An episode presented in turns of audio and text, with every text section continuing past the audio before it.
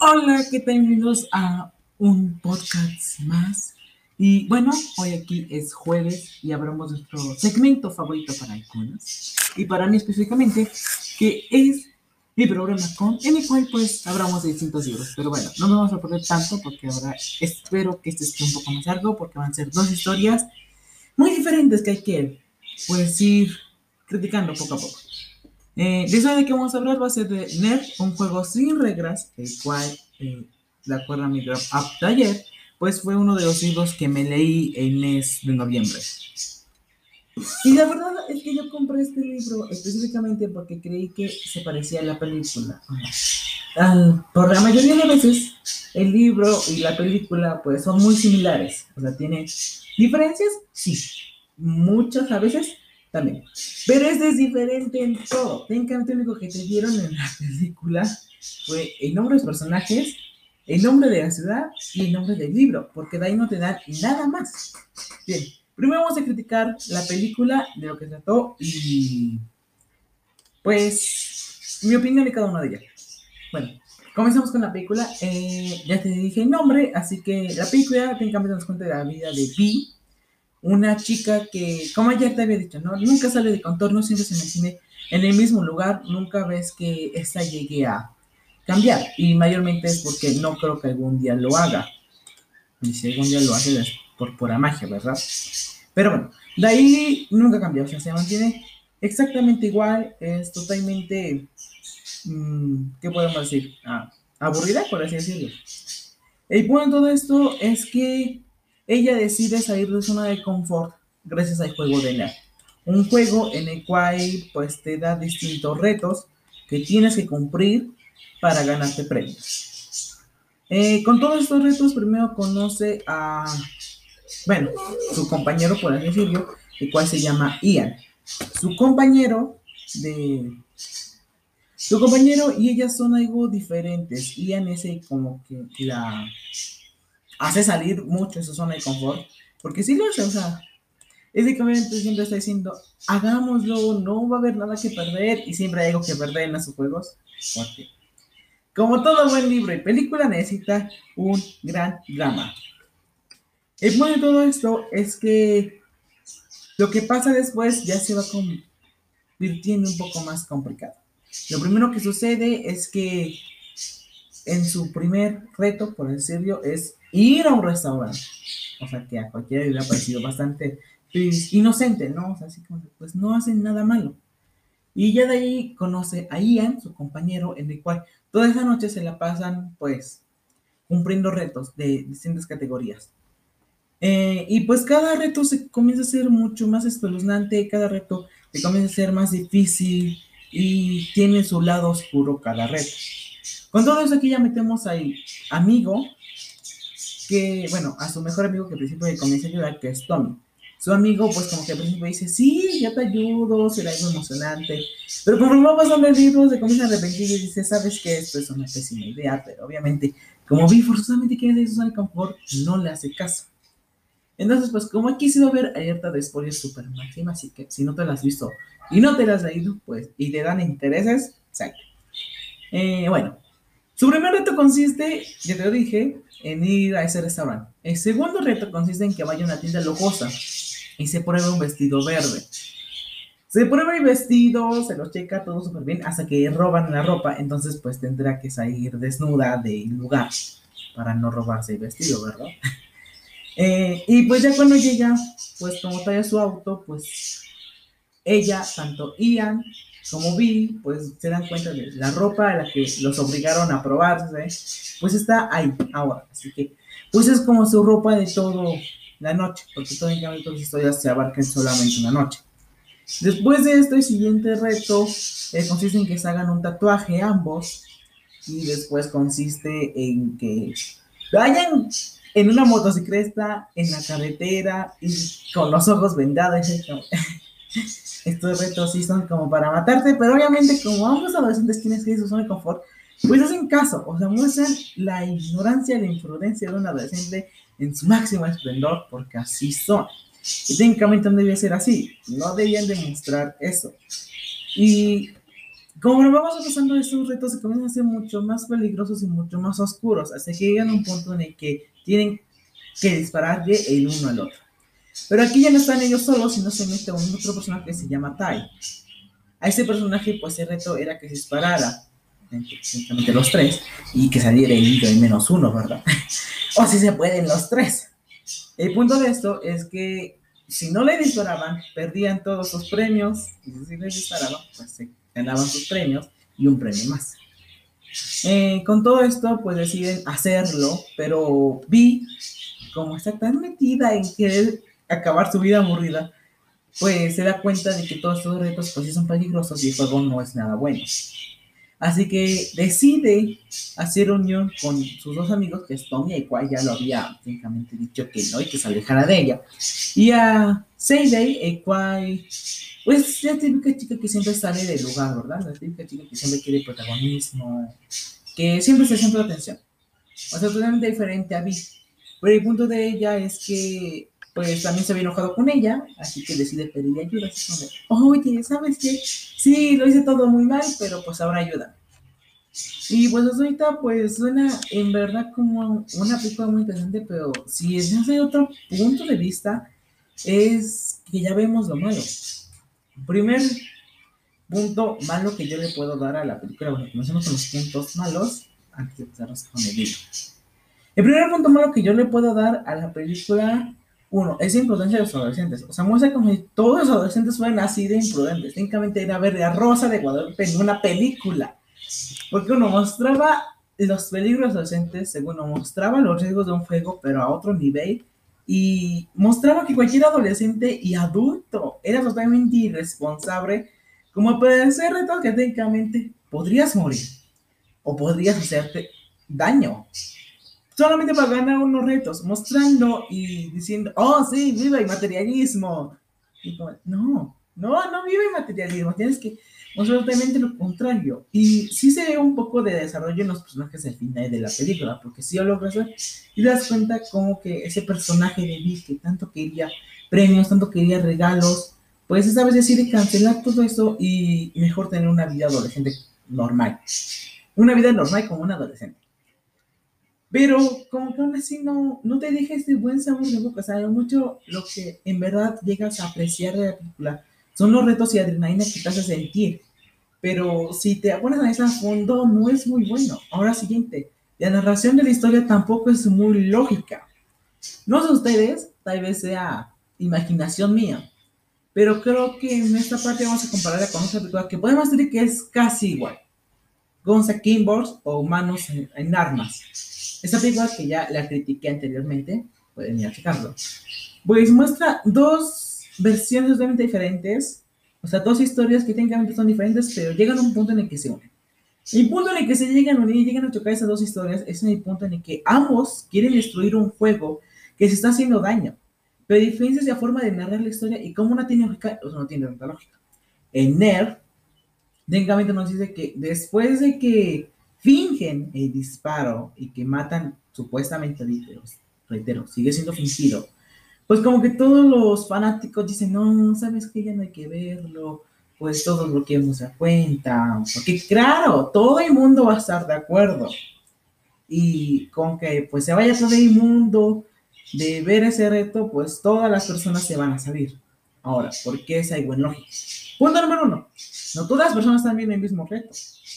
Eh, se supone ahí que era como que un directo, así como de, pues, cualquier persona puede ir a checarlo, porque estaba en vivo. Sí, en esa parte sí, porque pues hay muchas ocasiones que llegan a hacerlo así en vivo. Ahora, aunque esté en vivo, no significa que todo el mundo vaya a verlo, porque no todo el mundo le va a interesar y no todo el mundo le va a gustar. No sé yo, pero creo que si me registré esa aplicación que, oh mira, a veces de matar, ah, sí, qué bueno, pues no la voy a ir a ver y así como yo, hay miles de personas que igual no las van a ir a ver, porque hay muchas más personas en esa aplicación como para que llegue a ser tan grande. Ahora siguiente, porque también es algo ilógico. Los policías no hacen nada. Creo que hay algo que puedo rescatar una parte de la película, esa diferencia de otras series. Por ejemplo, hagamos otra comparación con Pretty Little En Pretty Little a los adolescentes se pasan de todo las secuestran, les hacen de todo, las engañan, les manipulan, todo. Les hacen chantajes, todo. Les, pasa, les sucede de todo a esos adolescentes. Pero ¿qué es lo que nunca hacen? Es asistir con la policía. ¿Por qué? Porque pareciera que en esos universos la policía no existe. Ahora, aquí nuestra protagonista sí decide ir con la policía, sí decide pues hacer casos distintos e ir con la policía.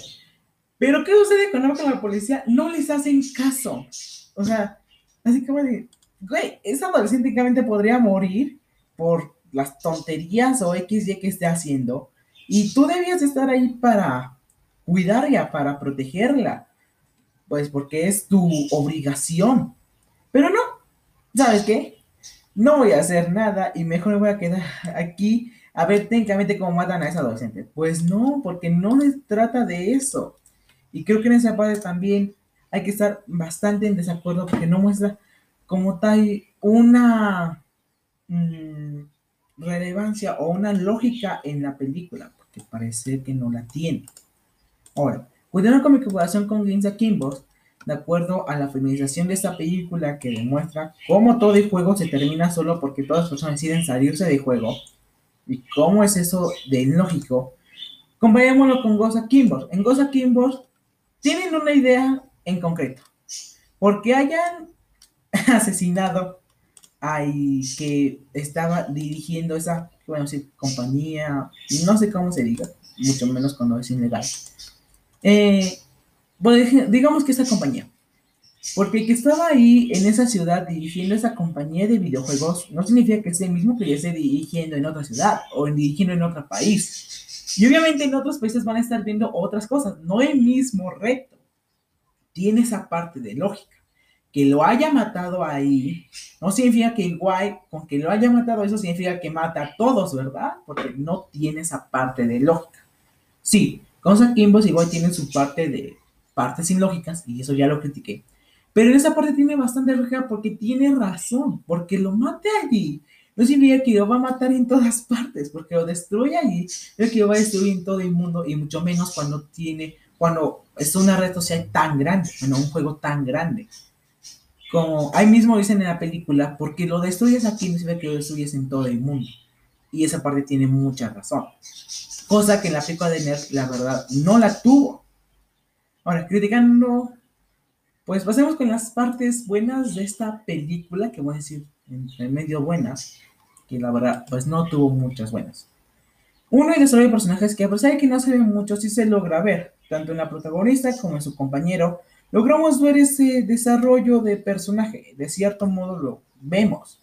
Vemos que sí cambian mucho conforme comenzó la película. Ahora, con todo esto no significa que esté muy bien, porque la verdad sí llega a ser un poco aburrido eh, como que sí se logra ver ese desarrollo, pero no te lo plantean como te dices que, ah, sí, este, evolucionaron y dijeron que mejores cosas materiales no, pero ¿saben qué? Dejémoslo así, centrémonos en lo principal, el juego se acabó. Únicamente eso es lo que te quieren dar a vender, y eso sí se me hace bastante mal, porque así no debería de ser. Ahora, otro punto que igual mm, podríamos rescatar de la película Luego en la creación de personajes. No la protagonista, porque ahora la protagonista está bien mal creada. Su compañero también está bien mal creado. Ambos son igual de listos. Eh, pero podemos sacarle otro punto a los personajes. Por ejemplo, aquí ya sacamos a su mejor amigo y a su mejor amiga, Day. espero pronunciarlo bien, y a su amigo Tommy. Si sacamos estos dos personajes, técnicamente sí son personajes que llegas a ver. Uno, Day sí es un personaje súper castroso cuando lo ves, súper arrogante, y, pero tiene un punto de verdad. Es un personaje que sí llega a ser un poco competitivo, porque hay muchas personas que llegan a ser competitivas. Es un personaje que sí se llega a preocupar por sus amigos, o sea, y no importa que sea competitiva, no importa que esté allí como compitiendo con su amiga, cuando se da cuenta que su amiga está en peligro, decide apoyarla. Ahora, Tommy. Tommy igual se molestó bastante con Vi por la forma en la que ella lo trató cuando él solo intentó protegerla. Y ese es el punto de una amistad. Intentar proteger al otro, intentar... Es una relación 50-50, no 100-0. Cosa que no lo plantea siempre en esta película. siempre son los que dan todo, son Seidei y Tommy, no vi. Técnicamente dicen, ah, no sé, este, ajá, ustedes abren y yo sigo haciendo retos que me pueden matar. Y creo que esa parte tiene mucha parte de imprudencia y de una parte muy lógica. Creo que sin duda prefiero mucho, me cayeron mucho mejor los amigos que la protagonista, porque la verdad, la protagonista sí te llega a hartar por su parte de ilógicos. Ahora, esto tiene que ser por parte de guion y creo que en estas secciones pues no critico, si dan cuenta, yo no critico mucho a los actores, sino critico pues más que nada guion, porque ya me sé ilógico. Ahora bueno, esta fue mi opinión de la película de Nerd, un juego sin reglas. Ahora vayamos con Nerd, un juego sin reglas, el libro. En el libro nos cuenta la misma historia, pero vamos a desarrollar un poco más lo que son los retos. En el primer reto trata acerca de que vayan a un lugar, a un boliche y vayan pidiendo condones. Porque claro, todo el puto mundo trae condones en el boliche. Y así como que van pidiendo condones y pues hasta ahí incluso ves como pues un reto adorable, un reto no tan preocupante. Un reto que bueno, más tierno. O sea, y por ese reto te vas a ganar dinero. Entonces en esa parte pues sí lo ves bien, no lo ves tan peligroso. Ahora, su siguiente reto ya trata, ya se supone ya que Vi se va, finge una prostituta y que ella añade 100 dólares por hacerlo. Y que Ian, pues vaya con una prostituta y que técnicamente tenga relaciones sexuales con él sin que él le pague. Ahora, aquí tomemos puntos en vista. El primer reto, pues sí es bastante sano, la verdad no llegamos a ver muchas acciones malas. O sea, como que si alguien puede llegar y pedirte un condón, obviamente si te vas a súper enojar que te pidan un condón, pero pues no vemos un reto tan preocupante. En ese vemos mucho más preocupante. Número uno, ¿quieres que un adolescente finja ser una prostituta? Recordemos que en la actualidad hay mucho que se llama trata de blancas, las cuales consideran que adolescentes pues se prostituyen. No solo adolescentes, eso es lo malo, a veces también niñas. Entonces eso ya es mucho más preocupante porque llega un adolescente, pues finja ser una prostituta. Y sí, lo comprendemos, es por parte de un juego. Pero cualquier adolescente con al menos una neurona se daría cuenta que eso es peligroso. incluso todavía más porque la, porque la prostitución en muchos países, y aquí se desarrolla en Estados Unidos, es un delito. Y obviamente que es un delito. E incluso hay una escena en la cual un oficial se acerca e intenta encerrarla. Pero nadie piensa en eso en el juego de nerd. Y los adolescentes tampoco piensan en eso. O sea, de, ah, sí, hagamos reto porque es bien divertido y te va a sacar eso todo de confort. No. Ahora, con el otro personaje que es Ian, tampoco se da cuenta de eso. O sea, al menos le pidió un poquito más de neuronas a él, pues por cualquier cosa. O sea, así como de, mi hijo, al menos tú tienes un poquito más de neuronas. Dale, ya vimos que la otra no tuvo nada de neuronas y puede ser que jamás las tenga. Pero tú sí ponte a pensar un poco, hay menos. Pero no, tampoco. O sea, así como de. Es muy lógico también porque tampoco llega a tener esas suficientes neuronas. O siguiente. En esa escena en la que Ian intenta pues tener relaciones sexuales con alguien, con un adulto, recordemos aquí una parte en la que un adulto no puede tener relaciones sexuales con un adolescente, con un menor de edad. Aquí también estamos violando otra ley, o sea, es una ley que viola el juego pero no hacen nada los personajes. Ahora, algo que sí me gustó mucho de los de la película es que sí se llegan a acercar con, una, con un oficial. Si llega a decirles, ¿sabe qué? Pues está ocurriendo eso y puede ser que me maten. Sí sabe, ¿verdad? Ahora, con los otros, con los del libro, jamás se acercan a una policía. Además, una policía se acerca a ellos, deciden correr, cuando fácilmente se podía acercar y decir, ¿sabe qué? Es un reto por parte del juego y Tal vez a al principio diga así para la juventud de hoy. Pero obviamente los ayudar porque son delitos que está rompiendo el juego, leyes. Y hasta la actualidad no hay ningún juego que esté sobre la ley. Y no creo que algún día lo exista. Entonces sí también está esa parte de imprudencia por parte de los adolescentes. Y habrá esa parte de muy poco de ser un poco ¿Qué podemos decir? Reales, personajes reales, porque técnicamente aquí ni los amigos son reales. Tommy, aquí el amigo es así como que igual en la película te plantean exactamente igual, o sea, así como un personaje súper tierno, y igual súper como que asustadizo al principio. Cuando vamos pasando la película, pues vas viendo un personaje valiente, o sea, un personaje que se llega a tener un desarrollo. Aquí en la película primero vemos con un personaje tierno y asustado. Después como a mitad de la película vemos con un personaje que ya llega a ser ambiciosa y punto de sacrificar la vida de su amiga. Y después ya lo vemos como un personaje generalmente tierno y adorable. O sea que todo el desarrollo que tuvimos se fue. Eso técnicamente es lo que nos... Ah, sí, el personaje se desarrolló, pero nuevamente se volvió a ir.